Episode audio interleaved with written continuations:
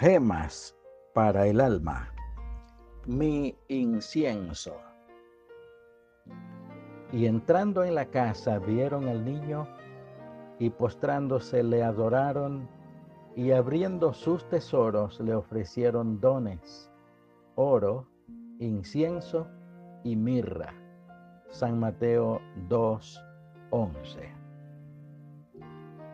Que mi incienso llegue a ti con olor de suavidad, agradable, exquisito. Que perfume tu altar, oh Dios, y sea recibido en tu gloria. Que sea limpio, santo, lleno de gratitud.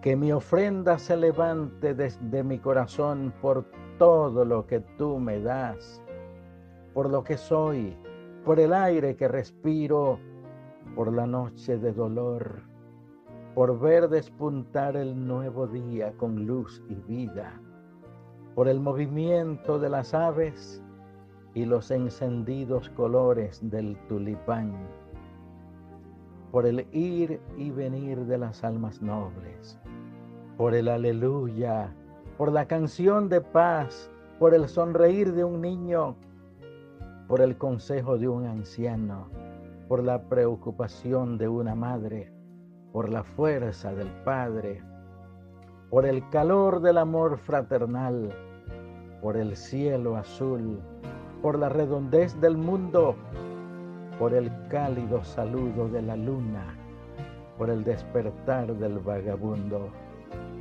por la multiforme voz de las aves, por la inspiración del poeta, por el cenit de la aurora, por el arrullo de las olas, por cada tempestad y cada brisa, por los sueños, por la lluvia, por el horizonte, por tu nube de gloria, por todo lo creado y porque te veo en cada nota y en cada renglón de mi vida, por latir dentro de mí y porque siempre has entrado en mi corazón que mi incienso suba y suba hasta ti y te glorifique.